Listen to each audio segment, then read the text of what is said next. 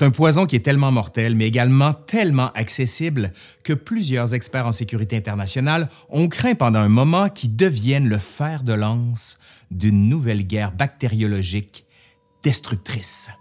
Ricin. It's an extremely effective poison. It's toxic in small doses, also fairly easy to overlook during an autopsy. Aujourd'hui, à l'Histoire nous le dira, je vous parle de la ricine, le poison de la ricine.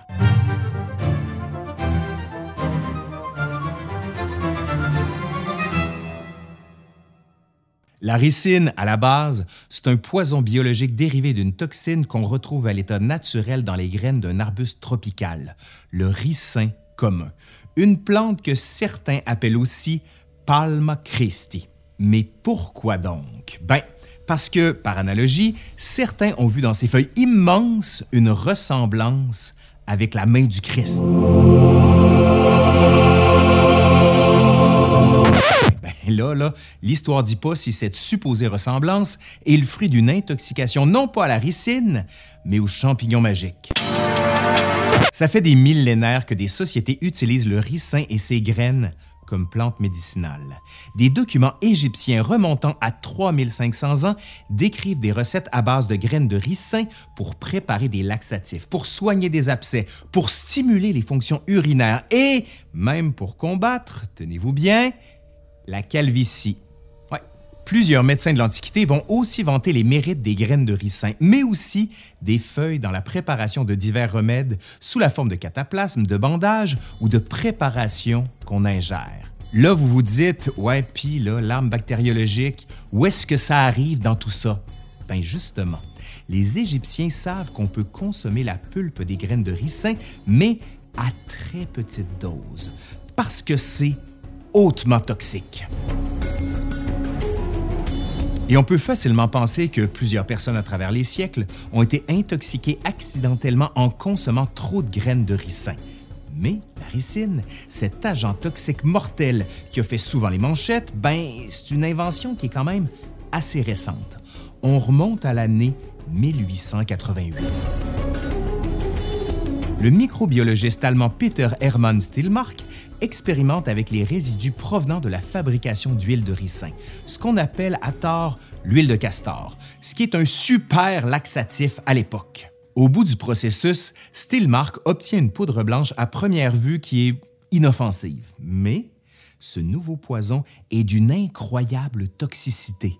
Pour vous donner une idée, la ricine est 6000 fois plus toxique que le cyanure. Des tests menés en laboratoire sur des animaux, malheureusement, ont permis de déterminer que ça en prend pas beaucoup pour tuer un humain. En fait, on parle d'une quantité équivalente à à ceci, ça, ça comme ça.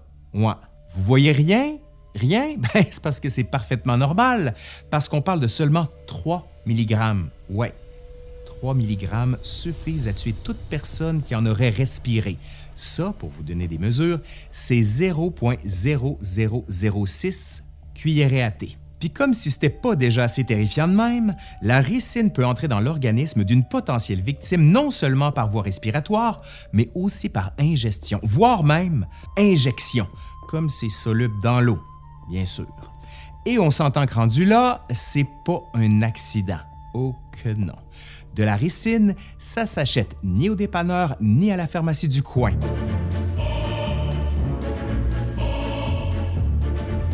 Donc, concrètement, ce poison-là agit sur l'organisme en bloquant la production de protéines au niveau cellulaire. Les cellules meurent et ça provoque chez l'individu toutes sortes de symptômes comme la fièvre, la nausée, les difficultés respiratoires et ça peut même culminer dans la mort. Hélas, il n'y a aucun, et je dis bien aucun antidote à la ricine. Et non. Pas étonnant que rapidement après sa découverte, des gouvernements de différents pays vont voir dans cet agent toxique facile à produire un potentiel militaire incroyable pour faire plier un ennemi et changer le cours d'un conflit armé. Pendant la Première et la Deuxième Guerre mondiale, des scientifiques travaillant pour les Alliés vont chercher toutes sortes de façons d'utiliser la force meurtrière de la ricine. On a pensé à enduire les balles ou encore on a cherché à produire des nuages de poussière toxique qui seraient dirigés vers les lignes ennemies par exemple. Mais le problème, c'est que la ricine, ben, c'est une substance qui est sensible à la chaleur et qui perd facilement de sa toxicité. On a aussi découvert entre-temps d'autres agents toxiques plus puissants et mieux adaptés pour des applications militaires, comme la toxine botulique de type A. Bref, la ricine n'est jamais devenue une arme biologique déployée à grande échelle. Quoique, plusieurs experts pensent que Saddam Hussein en a utilisé comme agent pathogène pendant les années 1980, mais ça n'a jamais été prouvé hors de tout doute. En fait, les chercheurs et les militaires ont compris, après toutes sortes de tests, que la ricine était mieux adaptée à des attaques ciblées à plus petite échelle. Parlant de ciblé, il existe un cas d'empoisonnement à la ricine qui va, comment dire, passer à l'histoire. On est en 1978, à Londres, en Angleterre. On est alors en pleine guerre froide. Un commentateur et dissident politique bulgare du nom de Georgi Markov marche sur le pont Waterloo. Comme tous les jours de la semaine, Markov attend son autobus pour se rendre à son travail, à la radio de la BBC, le diffuseur public britannique. Et là, soudain, un marcheur le percute sur le pont, tout en trébuchant. Markov ressent alors une sensation de piqûre au niveau de sa cuisse. Rendu au travail, il aurait raconté à un collègue avoir vu un homme ramasser un parapluie au sol et quitter rapidement la scène en taxi. Quelques instants plus tard, Markov est admis à l'hôpital pour une forte fièvre. Trois jours plus tard, il meurt. Selon des documents d'enquête, le dissident aurait été piqué par l'embout du parapluie de son assaillant.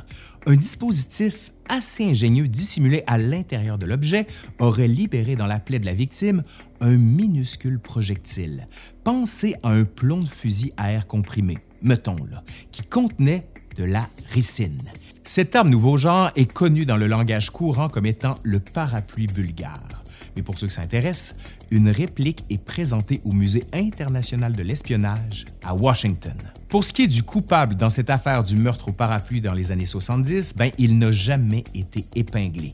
Le principal suspect, un Italo-Danois, est mort en 2021. Cet assassinat digne d'un film de James Bond va fortement marquer l'imaginaire collectif et faire des émules, parce qu'au cours des décennies qui suivent, plusieurs assassinats et tentatives d'assassinat à la ricine vont se produire, avec souvent comme dénominateur commun que le présumé assassin travaille pour le compte du KGB, les services secrets soviétiques. Puis, dans les années 1990, on voit aussi des cellules terroristes qui vont utiliser ce poison-là pour faire du bioterrorisme. On dit que c'est l'arme parfaite. Pourquoi? Parce que ça prend pas forcément un doctorat en physique quantique pour en produire.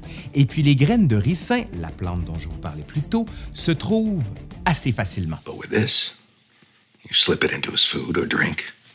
There shouldn't be any taste or smell. 36 hours later, En 2002, les autorités britanniques vont d'ailleurs démanteler un laboratoire clandestin de ricine opéré par un chimiste de 27 ans. Aux États-Unis, les autorités ont détecté à quelques reprises la présence de ricine dans des lettres et des colis adressés à des hommes et des femmes de la classe politique. Même qu'en 2020, le président Donald Trump a reçu une lettre empoisonnée à la ricine. La lettre ne s'est jamais rendue à lui, mais l'expéditrice, elle, fait maintenant face à la justice. Et pour la petite histoire, on parle d'une femme dans la cinquantaine qui habite Saint-Hubert, ouais, en banlieue de Montréal. Maintenant, la prochaine fois que vous vous baladez dans un jardin et que vous voyez la main du Christ, dites-vous bien une chose, avec un peu de chance, jamais vous ne serez aussi proche d'une arme biologique. En tout cas, je vous le souhaite. Allez, c'est fini pour aujourd'hui. Merci à Hugues Bélanger qui a écrit cette vidéo et qui travaille magnifiquement bien d'ailleurs sur un petit projet qui s'appelle La folle histoire de la médecine. Ben oui. Allez, je suis Laurent Turcot et je vous dis à la prochaine. Bye.